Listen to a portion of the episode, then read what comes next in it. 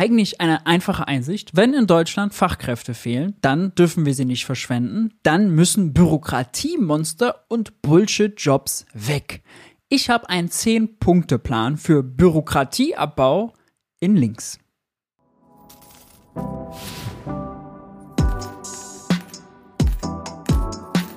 Hi und herzlich willkommen bei Geld für die Welt. Ich bin Maurice und in diesem Video geht es mal um Bürokratieabbau, aber in links. Normalerweise ist es so ein klassisches Thema, was die CDU oder die FDP sich auf die Fahne schreibt. Ja, die Liberalen und die Konservativen, die fühlen sich halt immer ganz smart. Aber ich finde, das sollte auch mal von links beleuchtet werden. Ja, man möchte jetzt nicht die Linke als Partei, sondern SPD, Grüne und so weiter, alle mit dazu. Ja, auch in progressiv könnte man auch sagen. Ja, denn das ist ein Gewinnerthema. Niemand mag Bürokratie und ja, wir haben viel zu viel davon.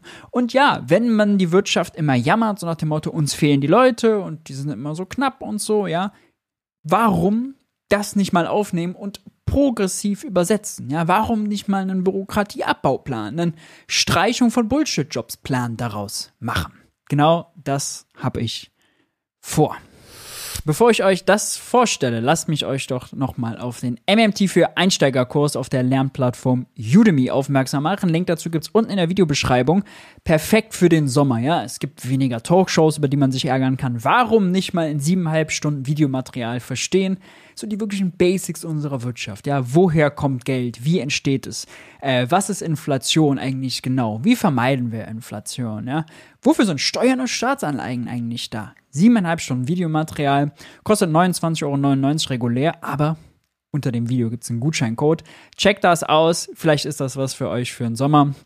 Äh, 2000 Leute haben da schon teilgenommen, finden das gut, ist ein Bestseller auf Udemy. Also so verkehrt kann es nicht sein. Schaut doch gerne mal vorbei. Also, das will ich vielleicht noch vorneweg sagen. Ihr wisst ja so dieses Gejammere der Wirtschaft, oh Gott, wir finden keine Arbeitskräfte und so, ja, und dann cooler drehen und bitte entlastet uns bei den Steuern und so, ja, und Sozialabgaben bitte nicht so hoch. Das halte ich alles für Lobbygequatsche. Aber man muss ja zugeben, und es ist nun mal so, wir haben ein Problem. Wir haben riesige öffentliche Aufgaben. Ja, wir müssen die Wirtschaft umkrempeln. Wir müssen äh, massiv mehr Lehrer und Erzieher einstellen. Wir brauchen für die Verkehrswende mehr Busfahrer und mehr Lokführer. Und wir brauchen vor allem mehr Handwerker, damit wir Gebäude sanieren, Heizung austauschen und, und, und. Also das heißt, wir brauchen sehr viel Personal, um mal endlich vorwärts zu kommen. Und gleichzeitig haben wir eine alternde Gesellschaft. Es gehen immer mehr in Rente, äh, auch Fachkräfte eben in Rente mit viel Berufserfahrung und es kommen eben weniger hinterher. Das stellt uns vor eine Herausforderung und die Lehre daraus muss sein, Arbeitskraft bitte nicht verschwenden. Wir dürfen Arbeitskraft nicht länger verschwenden. Ja? Wir sind immer Meister darin, über die Verschwendung von Steuergeld zu reden, aber wir reden viel zu selten über die Verschwendung von Ressourcen, von Arbeitskraft, von Talent. Um aber über diese Verschwendung mal zu reden. Ja, die erste Verschwendung ist natürlich, dass es Menschen gibt, die suchen einen Job und finden keinen. Und da gibt es viel zu viele von. Ja,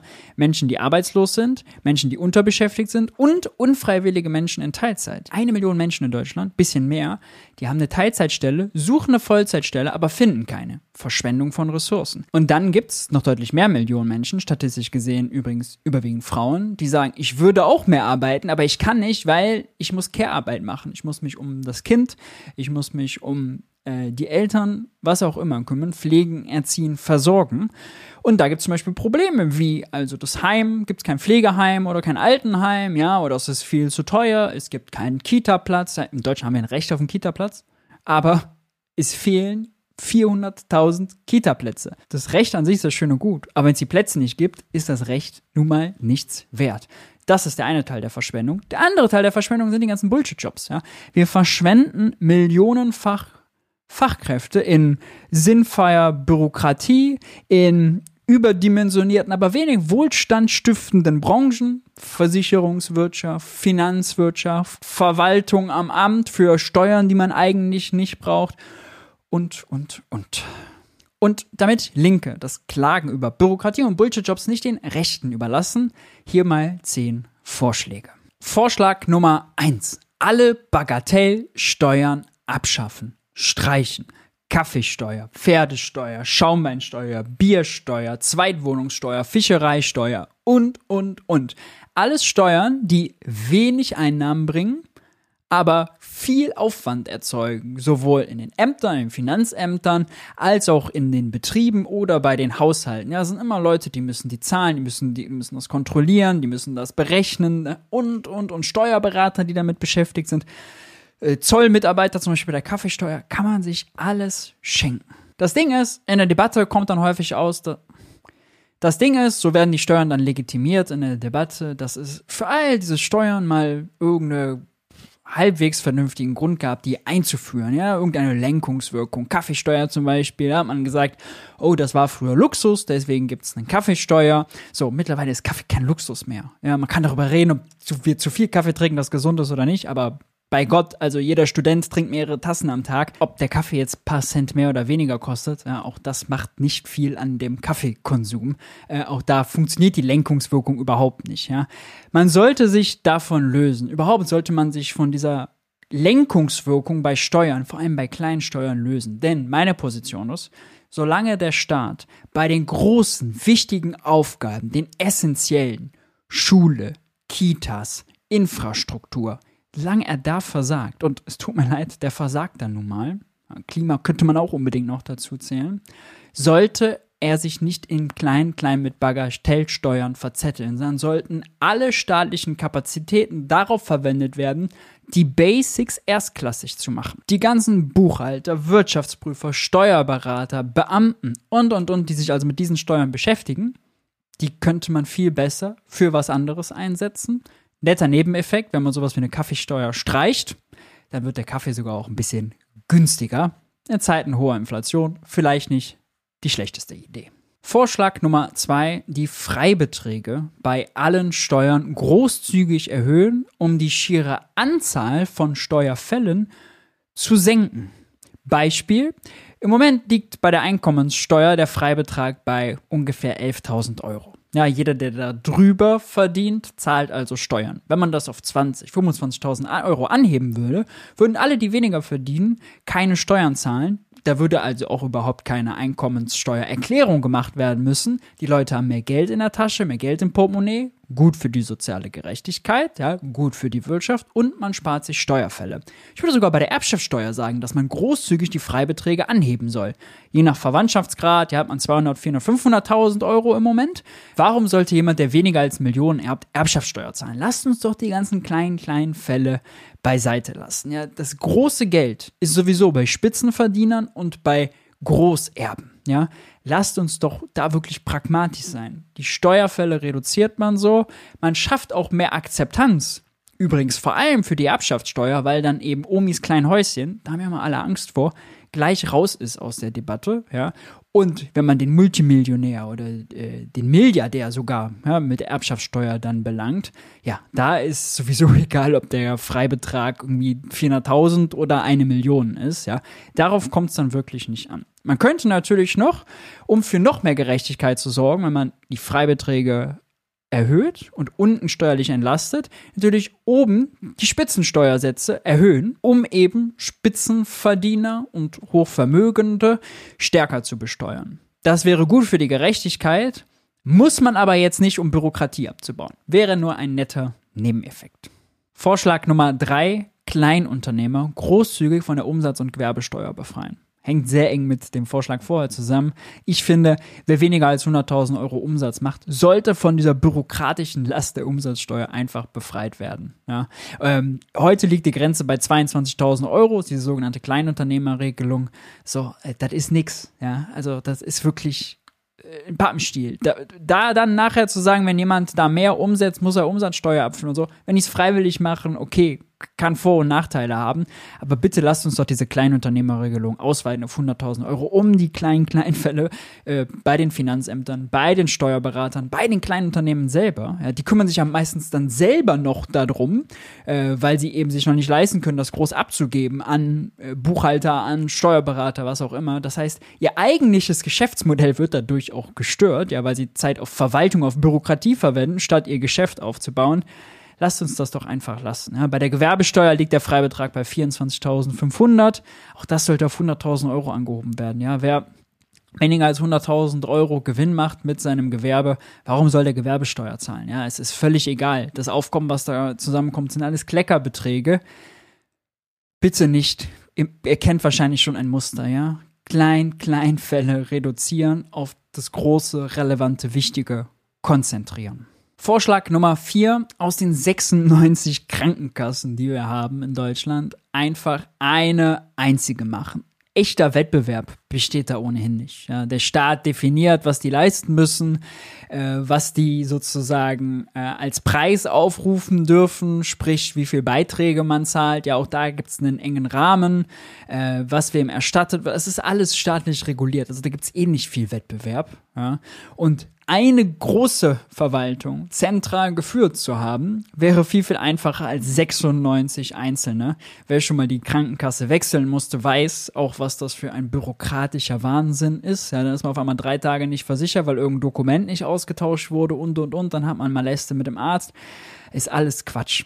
Obendrein würde man sich die 96 Marketingabteilungen sparen, denn das sind doch das Irrsinnige. Die machen ja alle noch Marketing gegeneinander. All diese Marketingabteilungen könnte man einfach sparen. Ja? Marketingleute bräuchte man dann nicht mehr. Die könnten sich um anderes äh, kümmern. Äh, die Leute müssten nicht mehr intransparente Policen der 96 Krankenkassen miteinander vergleichen, um bloß die wichtigste zu finden.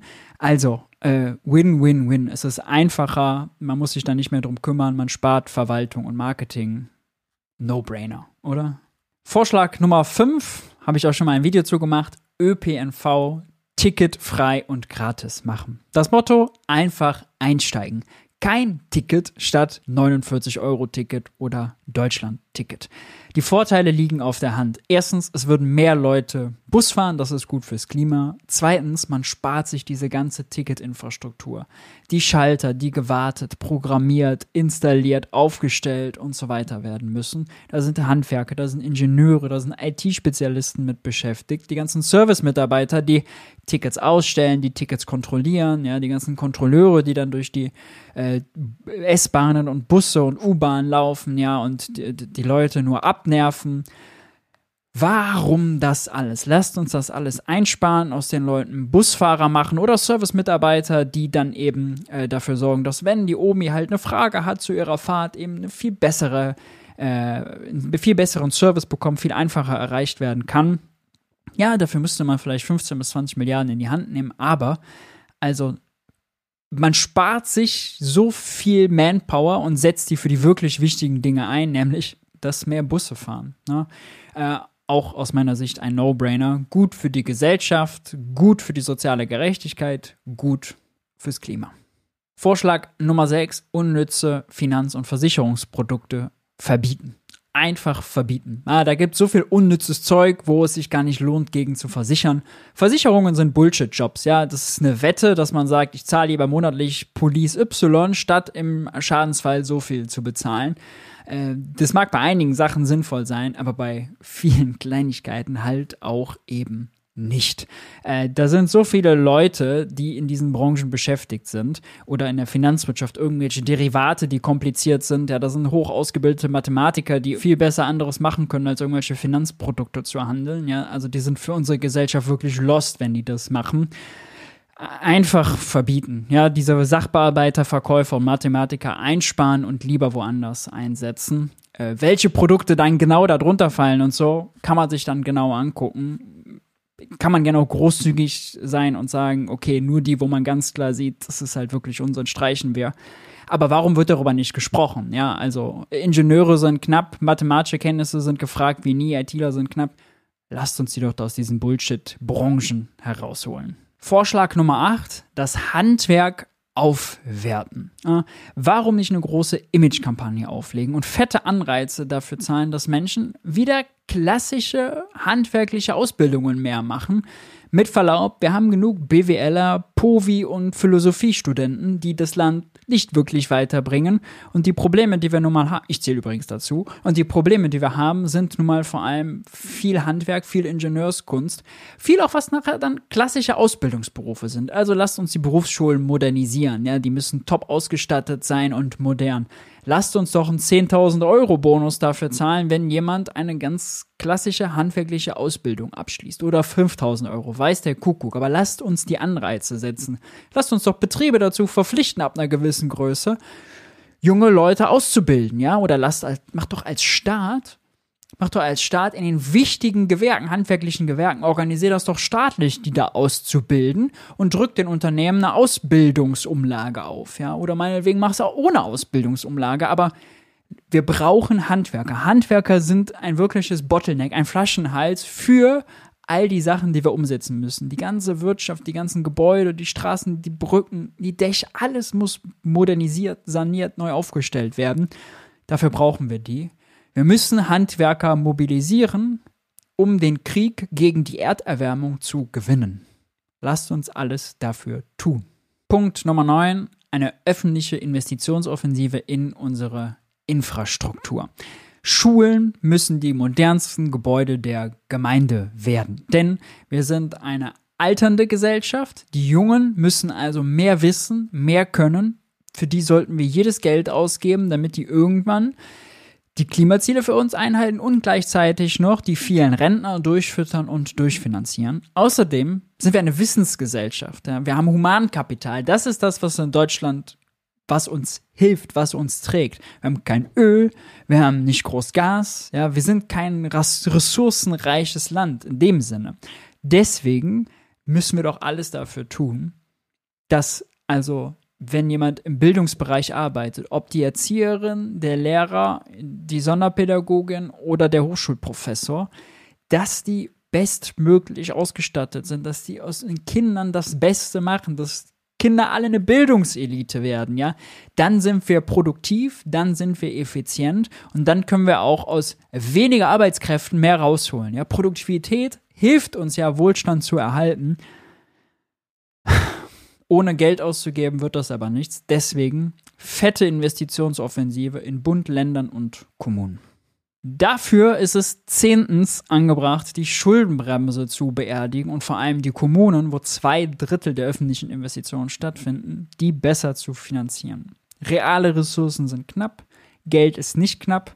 Die Schuldenbremse bei Bund und Ländern, bei Kommunen sollen sie ja sogar auch kommen, Christian Lindner will das unbedingt, verhindern, dass wir die knappen Ressourcen bestmöglich einsetzen.